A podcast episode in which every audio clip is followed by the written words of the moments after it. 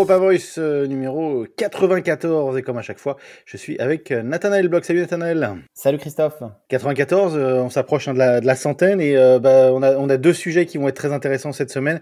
On ne peut pas passer à travers bien l'Ukraine, la situation en Ukraine et ce que cela veut dire pour l'Union européenne et des décisions point de vue politique et économique.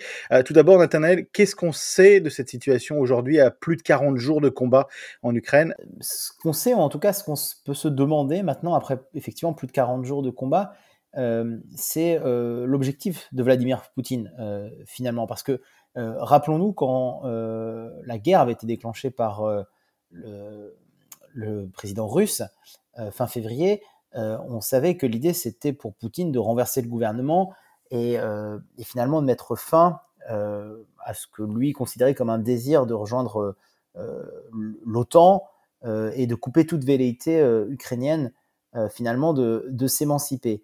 et puis là, on a l'impression que même sur le terrain, en fait, les objectifs militaires de, de Poutine se sont déplacés vers l'est et que surtout Zelensky lui-même euh, montre aux dirigeants russes que euh, ces velléités de, rejoindre euh, l'Alliance Atlantique et même l'Union Européenne se sont un petit peu éloignées. Donc c'est véritablement une question qu'on peut se poser maintenant, encore une fois, après plus de 40 jours de conflit, c'est qu'est-ce que veut véritablement Vladimir Poutine? Ça, c'est la première chose pour moi, Christophe, qui est importante de se poser comme question. La deuxième chose, en fait, c'est par rapport à la réaction de l'Union européenne et aux sanctions. on l'a vu, hein, on l'a discuté ensemble plusieurs fois, donc les Européens ont décidé de ne pas euh, agir euh, sur le plan militaire, mais de pratiquer des sanctions économiques avec plusieurs, vagues euh, de sanctions.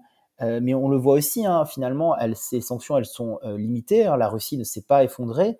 Et donc, la question, c'est de savoir si le conflit est amené à durer, quelles sont les autres options pour l'Union européenne pour continuer à pouvoir peser et menacer finalement la Russie avant qu'elle ne puisse agir de manière finalement indéfini et que le, que le conflit s'enlise. Donc finalement, des deux côtés, et euh, du côté euh, russe sur le terrain et du côté européen, on rentre un petit peu dans cette fenêtre euh, d'incertitude à la fois et sur les objectifs et sur les sanctions. Il faut aussi rappeler qu'il y a sûrement l'incertitude dans les pays annexes aussi hein, par rapport à, autour, autour de l'Ukraine. Je pense à la, Moldavie par exemple. grosse question sur, sur ce qui peut advenir de, pays comme la Moldavie par exemple. Oui, c'est en fait une crainte aussi de l'Union européenne et c'est pour ça que les, les dirigeants européens finalement avait agi assez, euh, assez rapidement, c'est que euh, il n'avait pas envie que euh, la Russie, enfin ce qui se passe entre la Russie et l'Ukraine, fasse tache d'huile sur d'autres pays limitrophes en Europe de l'Est. mais aussi, et ça c'est un point, je crois qu'il est important de, de rappeler, c'est que l'Europe a voulu agir vite aussi, parce que c'était une, question de crédibilité politique. encore une fois, avec ce qui est en train de se passer et le massacre euh, d'il y a quelques jours à, à et la découverte de ces, corps euh, dans les rues et, surtout la requalification pour la, enfin la qualification pour la première fois par le président ukrainien de génocide par rapport à ce que fait Vladimir Poutine et ce que font ces sbires, c'est aussi un élément important évidemment d'un point de vue moral, Christophe, mais aussi d'un point de vue de l'Europe. C'est-à-dire que si l'Union européenne, au-delà du fait de savoir s'il y a un objectif politique, elle n'est pas capable de réagir finalement et, de prendre des mesures euh, quand euh, on en est à se demander si euh, ce qui est en train de commettre Vladimir Poutine peut être qualifié de génocide, si on parle d'une extermination, comme le prétend Vladimir Zelensky en parlant d'éliminer toute la nation et toutes les nationalités présentes en Ukraine. Alors quel est le rôle de l'Union européenne finalement, Christophe? Donc à la fois c'est tâche d'huile sur les autres pays et euh, ex-satellite de, de l'URSS, mais également, encore une fois, la crédibilité de l'Union européenne qui est en jeu. Oui, il faut revenir sur un point également. Euh, Angela Merkel, donc l'ancienne chancelière allemande, on a beaucoup parlé d'Angela Merkel euh, au sein d'Europa Voice dans, les dernières années, mais Angela Merkel, en 2008, elle avait bloqué l'entrée dans l'OTAN de, de l'Ukraine.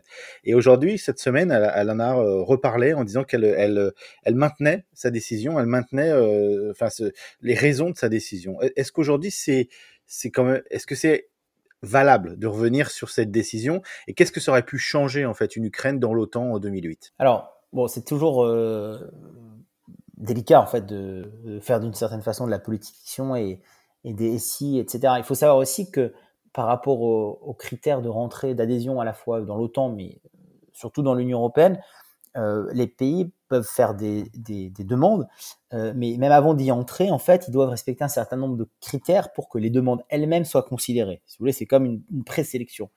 Et dans ce qu'avait la manière dont avait réagi ou, ou, les décisions qui avaient été prises à l'époque par Angela Merkel, c'était simplement pour signifier que par rapport à plein de critères, on en avait parlé dans des épisodes précédents d'Europa Voice, l'état de droit, l'état de l'économie, etc. L'Ukraine n'était pas prête à ce moment-là à, à, adhérer. et donc, je crois que c'est ça aussi qui est important de comprendre, c'est que effectivement, on en a beaucoup parlé, il y a une procédure accélérée pour la rentrée d'un pays dans, dans, l'Union européenne, par exemple, mais il faut qu'il y ait des contreparties. Et d'une certaine façon, euh, les, contre, les contreparties, elles ne sont pas analysées euh, parce qu'il y a une agression d'un autre pays et que ça vous protégerait. Non, elles sont analysées de manière, j'allais dire, assez neutre. Et euh, il faut juste voir si les critères font que vous puissiez encore une fois prétendre, non pas accéder, mais prétendre simplement à ce que votre dossier euh, soit examiné. Donc je, crois que c'est ça l'élément qui est important d'expliquer à nos, auditeurs. Euh, et c'est pour ça que Angela Merkel certainement euh, maintient euh, sa décision au vu de ce qu'elle encore aujourd'hui comme des critères euh, d'adhésion ou de prise en compte du dossier euh, ukrainien. Mais, voilà, je, crois que c'est important de le, préciser. Et puis, d'une certaine manière, quand Zelensky lui-même affirme que maintenant il n'est plus question d'entrer euh, dans l'OTAN euh, et qu'on parle de neutralité, etc. D'une certaine façon, c'est pas non plus de l'eau qui va jouer en sa, c'est pas quelque chose qui va jouer pardon en sa faveur, euh, même si le conflit s'arrête avec la Russie et quand le conflit s'arrêtera, parce que ça veut bien dire aussi que finalement sa candidature, elle est, elle est conditionnée encore une fois à cette agression extérieure, alors que c'est un peu plus compliqué que ça. Ça ne veut pas dire que euh, ça, ne justifie évidemment en aucun cas une, agression, euh, comme c'est le cas avec la Russie. Mais ce que je veux dire, c'est qu'il faut décorréler euh, la réaction militaire, ce qui est en train de se passer, de l'étude d'un dossier pour adhérer à l'OTAN et encore de manière, j'allais dire, plus euh, approfondies à l'Union européenne. Et si on parle des sanctions, euh, parce qu'il y a quand même toute une différentes vagues de sanctions qui ont été mises en place contre euh, contre la Russie, euh, jusqu'où on peut aller? Euh, parce que euh, clairement, c'est compliqué pour l'Union européenne et certains pays de l'Union européenne de, se passer, de se priver du gaz russe et, du pétrole russe. Mais jusqu'où on peut aller au niveau global de l'Union européenne, sans parler de pays après pays? mais comment et que, quelles autres décisions peuvent prendre les, membres de l'Union européenne? Alors il y a, une, phrase, une déclaration assez importante, je pense, du, président du, Conseil européen, Charles Michel, qui a déclaré cette semaine que euh, ce passé, enfin en tout cas que tôt ou tard, une décision devrait être prise quant au fait de se passer ou pas du gaz russe.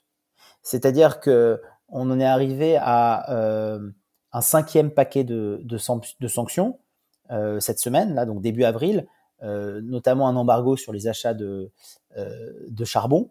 Donc oui, on est, on est pas, on est déjà à la, cinquième salve de sanctions.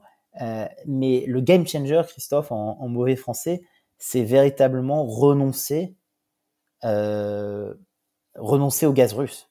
c'est ça qui fera que, pour l'instant, enfin c'est ça qui fait que pour l'instant l'agression russe en Ukraine continue c'est que les Européens, malgré ces sanctions, il faut aussi regarder la réalité en face, malgré ces sanctions, les Européens, pour l'instant, continuent d'acheter du gaz russe euh, et donc, euh, de, par conséquent, continuent de financer, même de manière indirecte, la guerre qui est menée par Vladimir Poutine en Ukraine.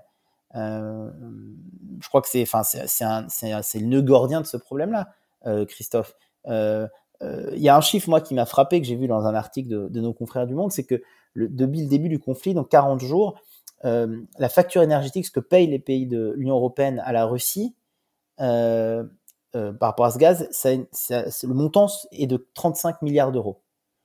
Si on prend ce chiffre et qu'on le compare, Christophe, euh, à la valeur, par exemple, des armes qui ont, été euh, livrées à Kiev, et ça, c'est le chef de la diplomatie européenne qui en, parle, Joseph Borrell, le montant il est de 1 milliard. Il est de, le rapport est de 1 à fois, fois 35, 1 à 35. Donc vous voyez, c'est pas simplement une autre sanction parmi d'autres, le gaz russe. c'est la sanction qui va faire que la guerre et les décisions qui vont être prises par Poutine vont avoir une, autre tête. Donc pour moi, c'est la réponse, elle est, elle est, elle pas carabistouillée pour reprendre un vocabulaire macronien. Elle est très simple. Ce qui va faire la différence, c'est quand les Européens auront décidé, avec ce que ça implique, mais de se priver du gaz russe et d'arrêter de financer euh, la guerre qui est menée par Vladimir Poutine en Ukraine.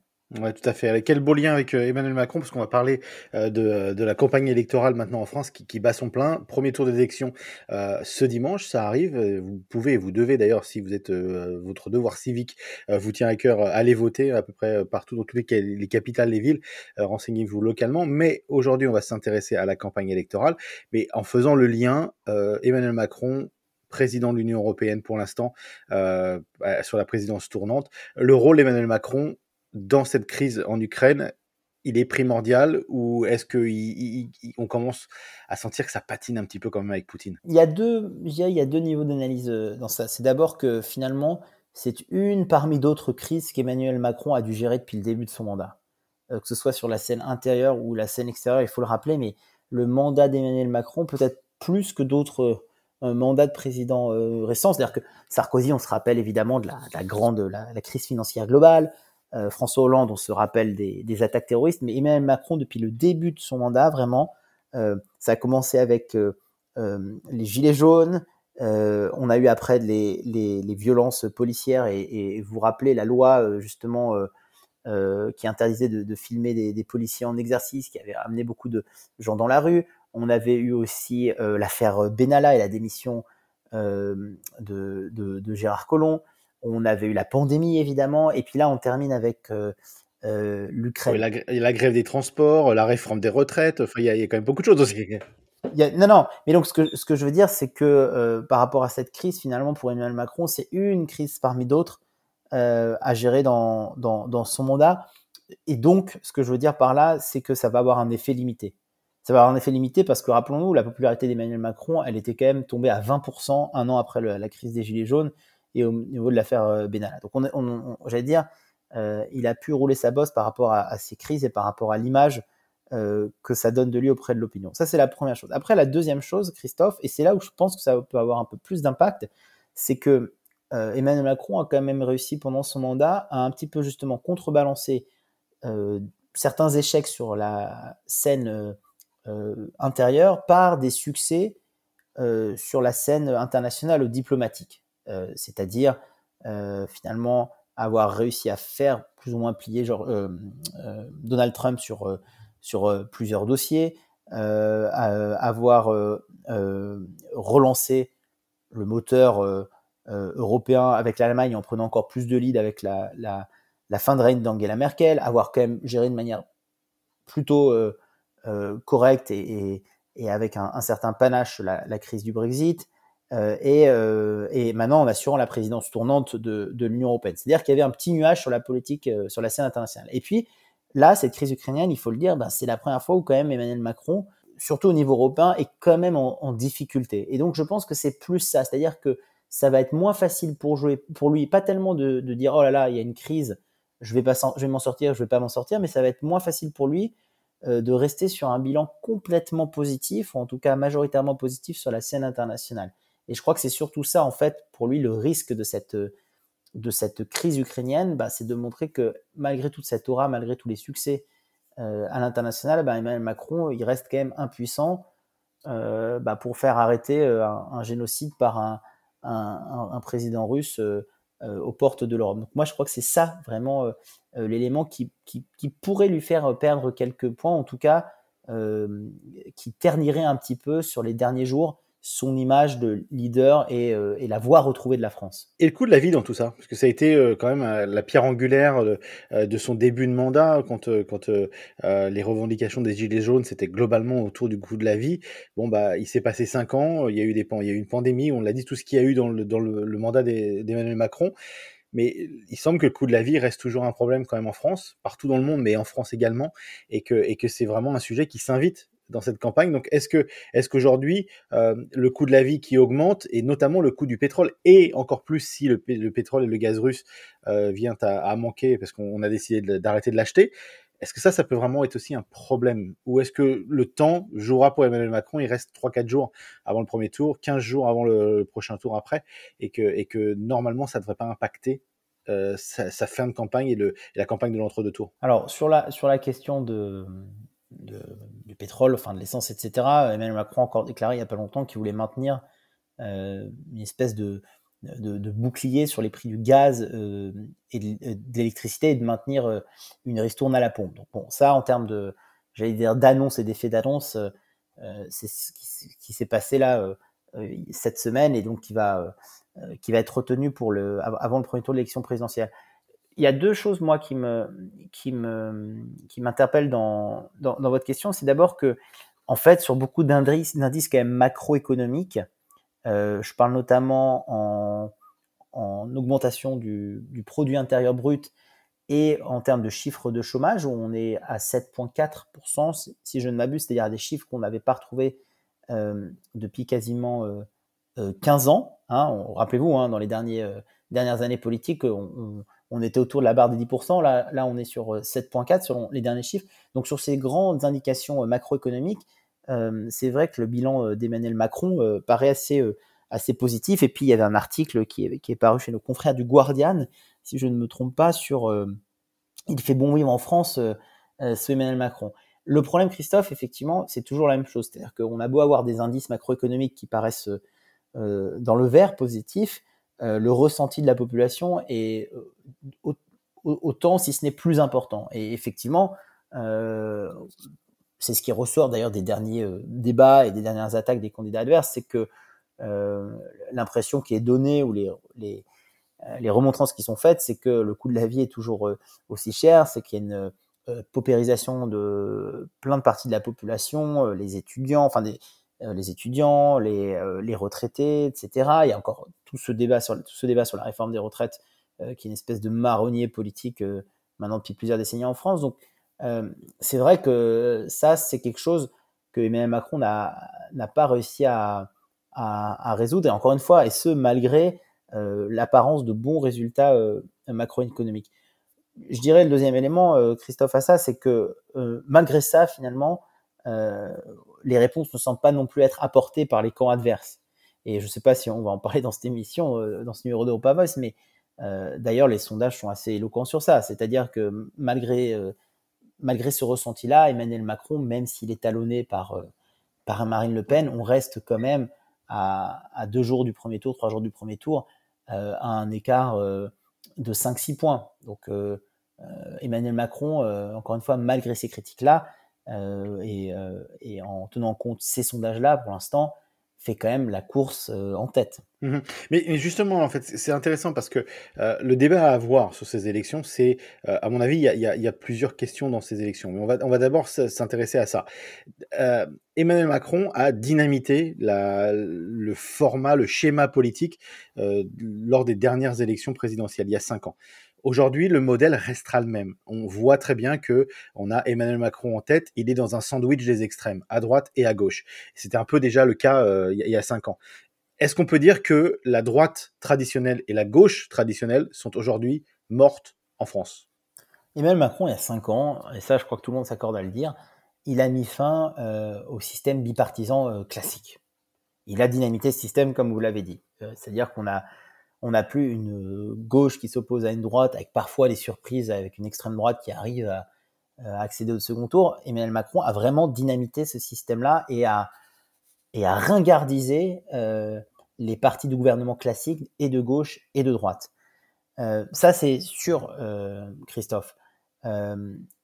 et par contre, ce qu'il n'a pas réussi à, dynamiter, c'est une sorte de euh, de bipartisanisme ou d'opposition entre euh, deux partis, mais qui se sont déplacés sur un autre terrain. C'est-à-dire que maintenant, euh, c'est plus la gauche et c'est plus la droite, mais c'est, comme vous l'avez dit, c'est et l'extrême droite et l'extrême gauche qui talonnent Emmanuel Macron. Et Emmanuel Macron, il est pris dans ce sandwich-là, comme, comme vous l'avez dit. Donc, finalement, le problème, c'est qu'il va pas pouvoir faire ce coup-là à chaque fois. Hein, il va pas pouvoir faire à chaque fois le coup je suis ni de droite ni de gauche. Euh, parce que là, il a plus en face de lui des partis euh, ringardisés euh, classiques, mais parce qu'il a des extrêmes qui, par définition, portent en eux des programmes de contestation. Et, pour moi, c'est ça le véritable, j'allais dire, piège, qui va pas, forcément se refermer sur Emmanuel Macron au moment des présidentielles, mais qui petit à petit va faire que on a des extrêmes qui de plus en plus se rapprochent du pouvoir. Il faut aussi le, le rappeler pour nos auditeurs euh, d'SBS, euh, on passe quand même à des, à des, à des fronts, enfin des fronts, nationaux et des partis d'extrême droite avec des ratios de 80-20 euh, en 2002, puis des ratios de 60-40 12 ans plus tard. et là, dans les simulations de second tour, on a eu pour la première fois cette semaine Marine, Marine Le Pen qui gagnait un second tour face à Emmanuel Macron. Donc ça veut dire aussi le danger pour Emmanuel Macron, c'est que finalement c'était un one-shot qu'il a fait il y a cinq ans en regardisant ces deux partis qui, euh, précisons-le, depuis n'ont pas euh, réussi à, remonter. Hein. C'est terriblement vrai pour la gauche, mais d'une certaine façon, quand on a une droite à 8% euh, arrivant en, cinquième position dans les sondages, ça veut dire que la droite n'a pas non plus réussi à renouveler son corpus. Mais le problème, encore une fois, c'est qu'Emmanuel Macron va pas pouvoir nous faire refaire le coup de 2017 ad vitam aeternam. Ouais, et il y a surtout une autre, statistique qui est intéressante. Marine Le Pen en 2012, euh, elle fait 17%. Euh, en, 2020, en 2017, elle fait 21%. Et là, l'extrême droite, puisqu'il faut additionner maintenant euh, un certain Éric Zemmour, on est à presque plus de 30% au, premier tour. Et, ça, c'est un chiffre qui est flagrant. Ah bah pour moi, c'est deux, choses. D'abord, effectivement, euh, que les idées, là je parle même pas des partis, mais c'est-à-dire que les idées d'extrême droite qui sont portées par des candidats, euh, elles augmentent de plus en plus et elles sont affirmées de plus en plus par, euh, par des candidats et donc par les populations qui les portent. Ça, c'est les premiers éléments. C'est-à-dire que finalement, elles sont plus des idées tellement extrêmes que ça. Hein. C'est-à-dire que c'est des idées qui deviennent mainstream. Ça, c'est le premier élément, Christophe, et qui, parce qu'on a Marine Le Pen, parce qu'on a Éric Zemmour, parce qu'on a une extrême droite à plus de 30%, parce qu'on a une extrême gauche euh, à 17% avec Mélenchon en troisième position, euh, mais qui euh, arrive quasiment au 25% si on additionne Philippe Poutou, Fabien Roussel et, Nathalie Arthaud. Donc ça, c'est le premier élément. Mais surtout, pour moi, le deuxième élément en termes de sociologie politique qui est extrêmement important, c'est qu'en fait, c'est aussi la première fois dans une élection, et ce qui explique le score élevé de Marine Le Pen dans le cadre d'un second tour, pour la première fois, l'extrême droite a une réserve de voix pour le second tour. Ce qui faisait avant que l'extrême droite, Christophe, n'accédait pas à la présidence, euh, c'est qu'en fait, finalement, la plupart des personnes qui euh, voulaient voter extrême droite euh, le faisaient, le faisaient au premier tour et qu'après, on n'avait pas de réserve, alors que la droite traditionnelle ou, la, ou Macron, bah, surtout la droite, avait les réserves, le, barrage républicain, la gauche, les centristes, etc. Là, Marine Le Pen, elle a, ça ne veut pas dire qu'il y a une conversion automatique de 100%, mais elle a une réserve de voix énorme avec un, un Éric Zemmour à 10%, avec euh, un Nicolas Dupont-Aignan qui va quand même euh, fournir quelques voix au second tour, avec d'autres extrêmes aussi, parce qu'il ne faut pas l'oublier, il y a une porosité aussi entre les extrêmes. Hein, quand on, voit les simulations de, de vote, euh, le vote Mélenchon se déplace pas intégralement, soit sur une abstention, soit sur un vote pour un candidat comme Emmanuel Macron. Il y a une partie aussi de ce vote-là qui va dans un autre extrême. Et donc, ce qui est dangereux, ce qui est en fait capable de créer une dynamique, parce que c'est ce qu'on cherche entre le premier et le deuxième tour, c'est rassembler pour créer une dynamique euh, grâce aux réserves de voix. Ben là, pour la première fois, l'extrême droite a une vraie réserve de voix pour le second tour. Absolument, et ce sera une affaire à suivre, puisque euh, eh bien, le premier tour de l'élection, comme je le disais, c'est euh, dimanche, un peu partout dans le monde. Hein. On votera en Australie d'ailleurs avant de voter en France. donc dimanche, voilà. Merci Nathanaël. Merci Christophe, bon vote. Merci, bon vote à tous.